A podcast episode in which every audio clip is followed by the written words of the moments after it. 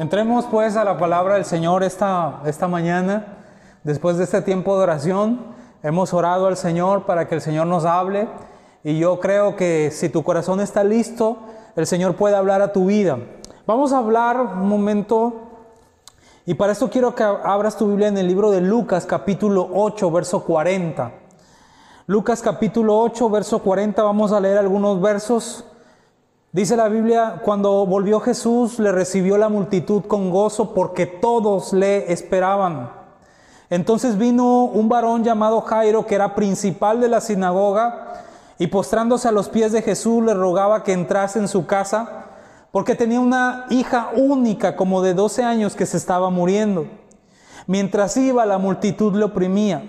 Pero una mujer que padecía de flujo de sangre desde hacía 12 años, y que había gastado en médicos todo en cuanto tenía y por ninguno había podido ser curada, se le acercó por detrás y le tocó el borde de su manto y al instante se detuvo el flujo de sangre. Entonces Jesús dijo, ¿quién es el que me ha tocado? Y negando todos, dijo Pedro y los que con él estaban, Maestro, la multitud te aprieta y oprime y dices, ¿quién es el que me ha tocado?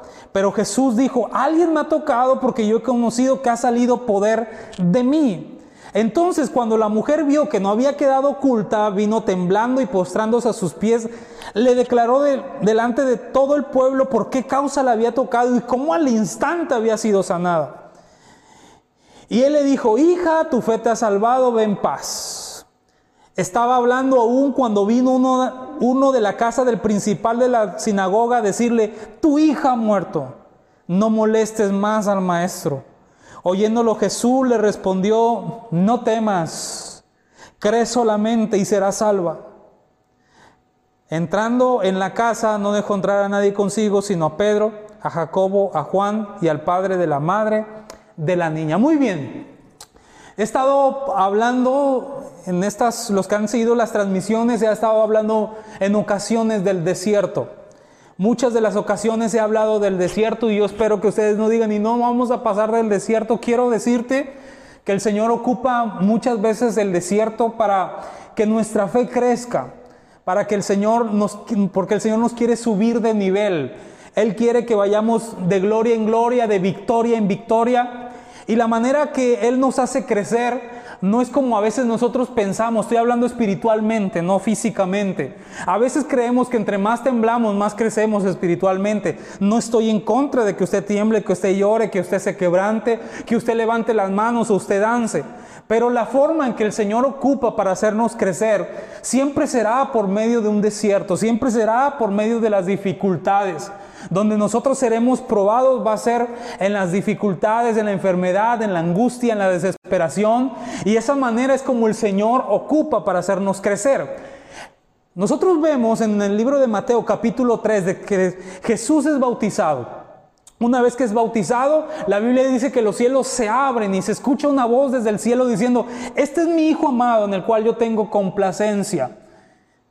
Veo a un Jesús que es lleno de la palabra y que es lleno del Espíritu y que Él estaba listo para poder predicarle a las multitudes y poder sanar enfermos y que la unción fluyera sobre su vida. Sin embargo, en el capítulo 4 veo que Jesús es llevado por el Espíritu, dice la Biblia, al desierto. ¿Qué quiero decir con esto? Que una cosa es cuando la palabra da fe de ti, cuando el Espíritu te llena, pero todos tenemos que pasar por un desierto. No hay una guía que digas cómo evitar el desierto, cómo evitar las circunstancias difíciles, cómo evitar las angustias. Quien quiera crecer espiritualmente tendrá que pasar por un desierto. Aunque estemos ungidos, aunque la palabra esté en nuestros labios, tenemos que pasar por un desierto. Ya dije, viva prueba es nuestro Señor Jesucristo que es pasado por un desierto. Ahora, Dije que una vez que el Espíritu habla en nuestra vida, que nos llena de su presencia, una vez que la palabra reposa en nuestras vidas, no quiere decir que estamos exentos. Yo veo un, hombre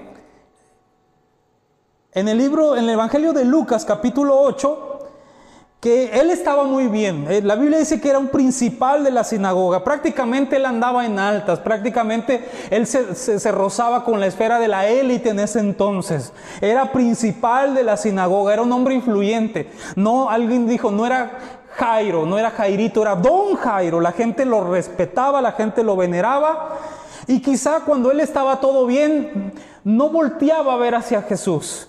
Incluso la, gente con la que él se juntaba repelaba a Jesús. Decían que Jesús era em, guiado por Belcebú, era inspirado en Belcebú, que echaba fuera demonios por causa de Belcebú. Imagínense, la gente de su círculo, me atrevo a decir incluso hasta Jairo, que repelaba a Jesús.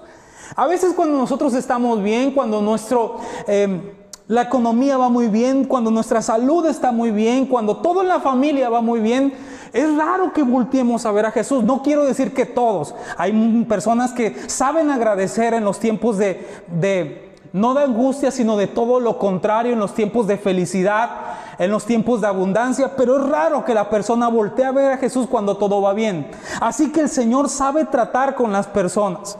De repente algo empieza a ocurrir en casa. Jairo tenía una sola hija y un día ella se enferma, perdió prácticamente los signos de vitalidad. La Biblia dice que se estaba muriendo. Ahora vemos un Jairo que estaba pasando un desierto, ahora vemos un Jairo que estaba pasando una dificultad y que de repente es cuando volteamos a ver al Señor. Es cuando queremos agotar todas las posibilidades que estén a nuestras manos, pero que estén a nuestro alcance. Pero una vez que se agotan, alguien le tuvo que haber dicho, hay un Jesús que sana. Hay un Jesús que puede libertar a tu, hija. Hay un Jesús que puede levantarla de esa enfermedad. Imagínense a Jairo diciendo, pero es que ¿qué van a decir de mí? Es que ¿qué van a decir mi, mi clase social? ¿Qué van a decir mis amigos? Pero Jairo no tenía de otra. Entonces dijo contra todo pronóstico, tengo que ir a ver al Señor Jesús. A veces no nos queda de otra. A veces las circunstancias nos obligan. A veces tenemos que hacer un lado nuestro ego y rendirnos a la, a la presencia del Señor. Ve un Jairo que se propone ir a Jesús. Pero una cosa es proponerte ir a Jesús y otra cosa es llegar hasta Jesús porque en el camino va a haber muchos obstáculos. Va a haber mucha gente que te va a querer hacer de tropiezo, que te va a obstruir el paso. Imagínense a Jairo con su Biblia, ¿no? Como hoy si lo trajéramos a este tiempo. ¿A dónde vas, Jairo? Y el otro, por ahí. Porque a veces el orgullo, a veces el ego no, no nos deja acercarnos a Jesús. Cuando ve un Jairo que se iba acercando poco a poco y le dicen, no me digas, un ejemplo, trayéndolo a este tiempo, no, no me digas que ya te convertiste, no me digas que ya te lavaron el, el, coco, no me digas, Jairo, que ya te hiciste aleluya y Jairo, no, yo nada más voy a ir. Cuando de repente la Biblia dice que quita todos esos obstáculos, aunque había mucha multitud, porque Jesús estaba en una región donde todo el mundo le esperaba donde la gente estaba con gran gozo porque la gente le esperaba. Ahí vemos un Jairo que hace un lado su ego, que hace un lado su estabilidad y va en busca de Jesús. Cuando llega delante de Jesús, la Biblia dice que él se postra. Le rogaba que entrase en su casa. Un hombre que el Señor Jesús trató con él en el ego. Ahora vemos a un Jairo que se postra reconociendo la existencia de nuestro Señor Jesús y que le dice, maestro, ven a mi casa, te invito, tengo una gran necesidad, mi hija se está muriendo, solamente tiene 12 años, es indefensa. Y Jesús no le dice, no Jairo, porque cuando tú estabas bien no me buscaste. No Jairo, porque soy tu última opción. No Jairo, porque cuando todo estaba muy acá, tú ni me volteabas a ver, al contrario, con la gente me acusabas. Yo no veo un Jesús así. Yo veo un Jesús que no es como nosotros, que aunque a veces es nuestra última opción, Él sabe ser fiel.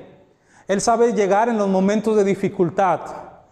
Dice la Biblia que entonces Jesús le dice, vamos Jairo. Oh, cómo esa historia se parece a la de nosotros, ¿verdad? Cuando llegamos al Señor destrozados con angustia y aunque sabemos que Él fue de nuestras últimas opciones, el Señor siempre es bueno con nosotros. ¿Alguien puede decir amén, por favor? El Señor fue fiel a nuestras vidas. Y no nos pagó como lo merecíamos. Yo veo a Jesús que le dice, vamos Jairo, vamos a tu casa. Vamos al lugar de la necesidad. Imagínate Jairo, ¿no? Diciendo, valió la pena. Aunque todos me criticaban, valió la pena. Ahora el que va conmigo es mayor que todo el pueblo. Ahora el que va conmigo es mayor que todas las críticas. Ahora el que va conmigo, mírenlo, aquí está. Prácticamente yo un Jairo que estaba en el primer amor, lleno de presencia, donde yo veo un Jesús que lo estaba respaldando, donde yo veo un Jesús que iba con él. Imagínense, Jairo no cabía en la calle diciendo, el que me va acompañando es el creador de esta tierra. El que me va acompañando es el rey de reyes y señor de señores. Él está conmigo. Yo no sé si alguien cree que el Señor está con nosotros y que si su presencia está con nosotros, con eso basta. Veo un Jairo que iba caminando, escuche esta palabra, iba caminando de la mano con Jesús. Todo iba bien. Iban quizá platicando, mira, ahorita que llega a tu casa, de repente ocurre algo. Yo dije que todo hombre que cree en el Señor, todo creyente va a ser pasado por un desierto. El Señor iba para suplir esa necesidad, pero de repente aparece una mujer que la Biblia habla de ella como que tenía una enfermedad incurable, la mujer del flujo de sangre. Y esta mujer tenía 12 años, igual de la edad que la niña tenía, la hija de Jairo. Esta mujer tenía 12 años padeciendo. La historia no la sabemos. Esta mujer dijo si tan solo tocar el borde de su manto, Así que ella se propone con sus pocas fuerzas, en bancarrota esta mujer, y se propone tocar el borde de su manto. Cuando esta mujer logra tocar el borde de su manto, Jesús se detuvo. Escuche esta palabra. Iba caminando con Jairo. Y cuando esta mujer aparece en escena, Jesús se detuvo. Y Jesús se detiene y hace una pregunta pareciera ilógica y dice, ¿quién me tocó? Ahora, no vayamos tan rápido.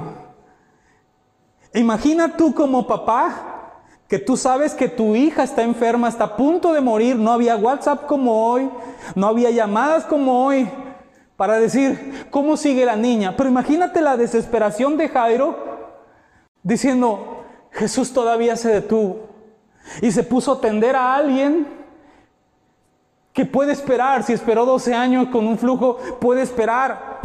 A veces sentimos, mis hermanos, a veces sentimos que todo va bien, que incluso el Señor nos consiente en lo que queremos comer, ¿sí o no?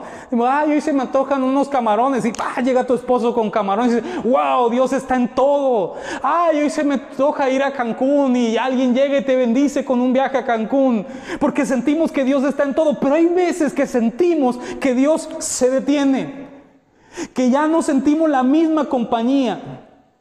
Que vemos que Dios está bendiciendo a otros, Dios bendice a otros, pero con nosotros se ha detenido. Veo una mujer que sabe tocar el borde de su manto. Imagínate la desesperación. Ahí Jairo entra en un desierto, casi diciéndole, Señor, lo que mi hija tiene es de carácter urgente. No te detengas. ¿Te has sentido alguna vez que el Señor se ha detenido? ¿Te has sentido alguna vez que ya no escucha tus oraciones? ¿Te has sentido en ese desierto donde tú ves que Dios bendice a todos menos a ti y a tu familia? ¿Te has sentido que ya no es la misma conexión como lo fue al principio? ¿Te has sentido de esas veces que pareciera que tus oraciones nada más llegan hasta el techo y rebotan y que el Señor pareciera que te está ignorando? ¿Ves cómo otros arrebatan los milagros así? Y tú dices, yo tengo años orando por mi hijo. Yo tengo años orando por mi hija. Yo tengo años orando por esta necesidad. Y pareciera que el Señor se detuvo. Bienvenido al desierto. Bienvenido al desierto cuando tú estás haciendo lo correcto y pareciera que el Señor se detiene. Bienvenido al desierto cuando dices, todo iba bien. Yo estoy buscando su presencia. Porque ahora se detuvo. porque con esta mujer que es inmunda se detiene? porque a mí no me contesta? Y empiezan las dudas y empiezan, ¿qué hice mal? ¿Qué hice yo? Porque ya no siento a Jesús y su respaldo como antes. Bienvenido al desierto. De esas veces que estábamos tan acostumbrados que por aquí orábamos y al otro día el Señor nos contestaba y ahora las cosas ya no son iguales. Bienvenido al desierto. En un desierto tú te sientes solo. En un desierto sientes que el Señor te dejó de escuchar.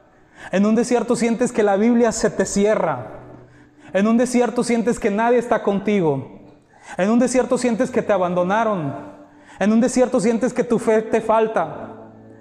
En un desierto sientes que a todos los escuchan, menos a ti. En un desierto pareciera que el Señor se detuvo.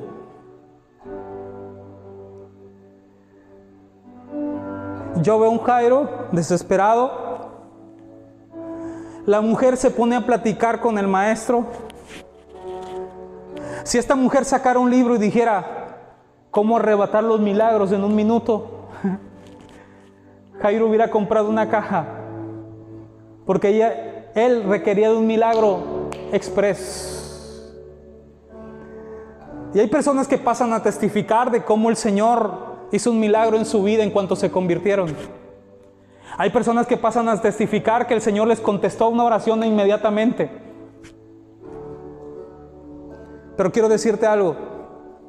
Hay personas que no que no pueden testificar así, que dicen, qué bueno que a ti te contestó, qué bueno que tu hijo se, se convirtió. Pero yo llevo días o llevo años rogándole a Jesús. Y Él se ha detenido conmigo. Por más que ayuno, por más que oro, por más que hago lo correcto, pareciera que Él no contesta. Bienvenido a tu desierto. Es que ya llevo muchos años en esta situación económica, en esta crisis. Y yo veo que Dios a todos los bendice, todos traen carros nuevos, todos tienen que comer cosas buenas. Yo no, bienvenido a tu desierto. Es donde se requiere fe de ti. El Señor Jesús fue llevado a un desierto. Y 40 días y 40 noches estuvo ayunando, estuvo en abstinencia, estuvo en sequía. Y no solamente estuvo en un desierto, sino la Biblia dice que llegó Satanás a ese desierto. Y le dijo, y si eres hijo de Dios, fíjate, en el desierto a Jesús le dijo, si eres hijo de Dios, haz que estas piedras se conviertan en pan. Si tú eres hijo de Dios, aviéntate de esta torre porque escrito está, a sus ángeles mandará para que tu pie no tropiece en piedra. Si tú eres hijo de Dios, ¿dónde está Dios cuando más lo necesitas? Si tú eres hijo de Dios, ¿por qué no te contesta? Y quieras o no, esos ataques del enemigo vienen a nuestra mente, a su corazón, al corazón. Si eres hijo de Dios, si estuvieras tan bien como tú dices, el Señor te estuviera respaldando. Bienvenido al desierto. Ahora, en un desierto, Tú debes de rescatar dos cosas que no se deben de separar de ti. Número uno, la palabra de Dios. Y número dos, la llenura del Espíritu. Porque es ahí donde se ve de qué estamos hechos en el desierto. Es ahí donde se pone a prueba la llenura, no en un culto, no cuando las cosas van bien, no cuando todo está en viento en popa, sino en un desierto. Cuando Jesús es tentado por el enemigo, a pesar de que estaba en el desierto, y todavía viene el Satanás a hablarle, yo veo que el Espíritu Santo, esa llenura, le hace recordar las escrituras. El Señor estaba ayunando y orando. Yo espero que el Señor nos encuentre en un desierto, pero ayunando y orando. Que nos encuentre, buscando su rostro. Y que ese desierto no nos detenga, sino nos haga recordar que su presencia está con nosotros. Y que la palabra nos ha nutrido. Y, es, y la palabra nos hace salir adelante. Ve un Jesús que dice, mira Satanás, tú vendrás con todas tus trabas, con todos tus engaños. Y tú quieres que yo dude que el, Padre me ama. Tú quieres que yo me dé por vencido en este desierto. Y tú vienes a quererme a mí confundir con la misma palabra. Y veo un Jesús que dice, ok, tú pones en tela de juicio que yo soy hijo de Dios. Pero escrito está, escrito está. No solo de pan vivirá el hombre, no solo de lo material vivirá el hombre, sino de toda palabra que sale de la boca de Dios. Dios en tu desierto siempre tendrá una palabra para ti. Y la presencia de Dios, aunque tú no la sientas, Él va a estar ahí.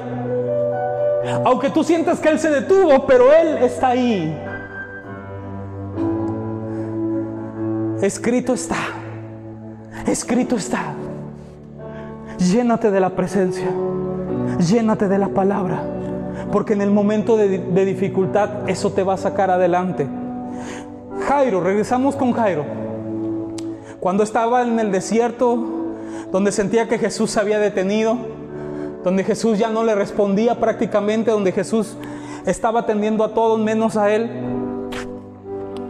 Dice la Biblia que llegó uno desde su casa, uno de los criados de su casa. Y así como Satanás llegó con Jesús, así ve un criado que llega, ¿no? Prácticamente Satanás le dice, Jairo, tu hija ha muerto. No molestes más al maestro.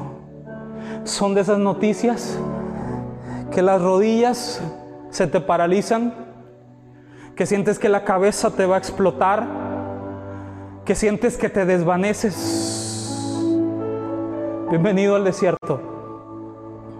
Bienvenido al desierto donde el diablo es experto en llegar y te dice, ya no hay solución. Deja de estar molestando al maestro. Ya esto murió. Tu familia ha muerto. Tu economía murió. No tiene caso que sigas en el camino del Señor. Bienvenido al desierto. Un Satanás colándose y dices, ya no molestes más al maestro, tú ya no tienes cura, ya no tienes solución. Ese problema que está en tu casa, ya no hay solución. Pero la Biblia sigue diciendo lo siguiente.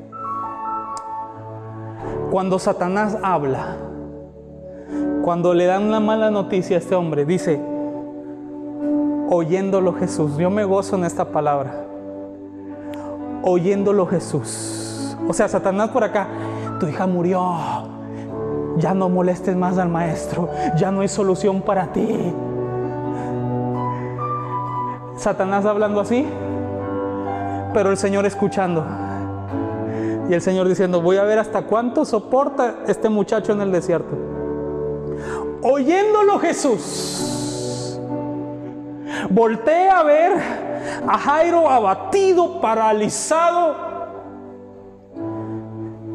y le dice, no temas. Jairo, no temas cree solamente. No temas, cree solamente. Quiero darte una palabra a ti esta mañana. No temas, cree solamente. Pero es que ya me dijeron que ya no hay solución. Es que me dijeron que eso se salió de mis manos, que la, la niña ya murió. Y Jesús dice, una cosa es lo que Satanás está diciendo y otra cosa es lo que yo digo. Una cosa es lo que tú, Satanás, dices, si eres hijo de Dios. Y otra cosa es lo que el Señor ha declarado a tu favor. Este es mi hijo amado. Tú eres un hijo que Dios ama. Y aunque Satanás venga y diga, no lo molestes más, si eres hijo de Dios, Jesús dice, no temas, cree solamente, cree en medio del desierto. Cree en medio de la muerte. Cree en medio de la desesperación. Jairo, levántate. Hablo a tu corazón. Levántate. Levántate. Tercera vez te digo, levántate. Cree solamente. Porque al que cree, todo le es posible. Jairo, no quiero que me creas cuando todo está bien. quiero que me creas cuando todo lo tengas en contra. Créeme. Porque se case la hierba, marchitase la flor, mas la palabra del Dios nuestro permanece para siempre. Dios no es, Dios no es hijo de hombre, Dios no es hombre para que mienta, ni hijo de hombre para que se arrepienta. Sea Dios veraz y todo hombre, todo hombre mentiroso. Si Dios te dijo que la va a sanar, si Dios te dijo que va a ir a tu casa, no es porque haya jugado con tus sentimientos. No es porque Dios se quería burlar de ti. Ah, esto te pasa por haberme dado la espalda. ¿Te acuerdas? No conozco a un Cristo así. Conozco a un Cristo que se involucra hasta las últimas consecuencias con nosotros. Y que está usando mis labios para decirte esta mañana, no temas. Cree solamente. Cree solamente. Y serás salva. Jairo de la nada recobra fuerzas como yo espero que recobres fuerzas. Y te sabes el final de la historia. Llegan con la niña y el Señor le resucita. Qué bonito, qué fácil. Pero no es fácil cuando tú no conoces el final de la historia. Si Dios te mostrara el final esta mañana, tú te levantarías. Y tú podrías levantar las manos y tú podrías decir, Ebenezer, Ebenezer, hasta aquí nos ayudó el Señor. Y si Dios no me ha dejado años atrás, no me va a dejar hoy cuando más lo necesito. Si Dios no me dejó muerto mis delitos y pecados, ¿cómo me va a dejar solo en un desierto? Si Dios no te dejó cuando andábamos mal, ¿cómo te va a dejar ahorita? Dejaría de ser Dios. Yo conozco que un Dios, a un Jesús, que aunque nosotros seamos infieles, Él es fiel. Él permanece fiel. Yo quiero cerrar con esto. Este desierto no es para matarte, ya te he dicho, no es para destruirte, no es para burlarse de ti. Es para que tú subas a otro nivel. Después de esto, después de este desierto, saldrá un cristiano más lleno de fe, lleno de autoridad, lleno de aprendizaje, pero sobre todo un cristiano que va a amar más al Señor que en toda su historia. Los desiertos, los desiertos no son para avergonzarnos, son como son para experimentar el poder del Señor. No temas, cree solamente. Padre, yo oro por las personas que me han escuchado esta mañana, que están pasando un desierto, que sienten que están solas, que sienten que se olvidar, tú te olvidaste de ellos, que sienten que les contestas a todos menos a ellos. Pero tú has enviado esta palabra hasta sus hogares, hasta sus oficinas, hasta, sus, hasta los cuartos donde ellos están. Y yo ruego, Señor, que aunque Satanás los esté inquietando en este momento, diciendo pierde la fe, sepárate del Señor, tú vengas con esta palabra y reanime su espíritu. No temas, cree solamente, cree solamente, Padre. Como nunca despierta un espíritu que cree en ti. Que aunque nuestros ojos vean todo lo contrario, que tenemos todo para perder, es donde tú te haces verás en nuestra vida y nos hace sentir que tú tienes el poder en tu palabra para lo que no es, sea. Para la enfermedad, haya sanidad. Para la escasez, haya abundancia. Pero a nosotros nos corresponde creer, creer. Inyecta fe, Espíritu Santo, en los oyentes inyecta esa seguridad que tú estás al control de todo. En el nombre de Cristo Jesús. Amén. No temas, cree solamente. Ha sido una bendición que tú hayas estado con nosotros. Si esta palabra fue de bendición, puede ser bendición para muchos más. Y quizá tú digas, yo no estoy pasando por esto. Ayúdanos Ayúdanos a que este mensaje se vaya regando porque puede ser que alguien sí lo necesite. Y puede ser que a alguien Dios le toque y le levante en el nombre de Jesús. Aquí, aquí no nos queremos hacer famosos nosotros. Queremos levantar el nombre de Jesucristo y que las personas conozcan un Dios verdadero y poderoso. Que el Señor te bendiga. Hasta la próxima.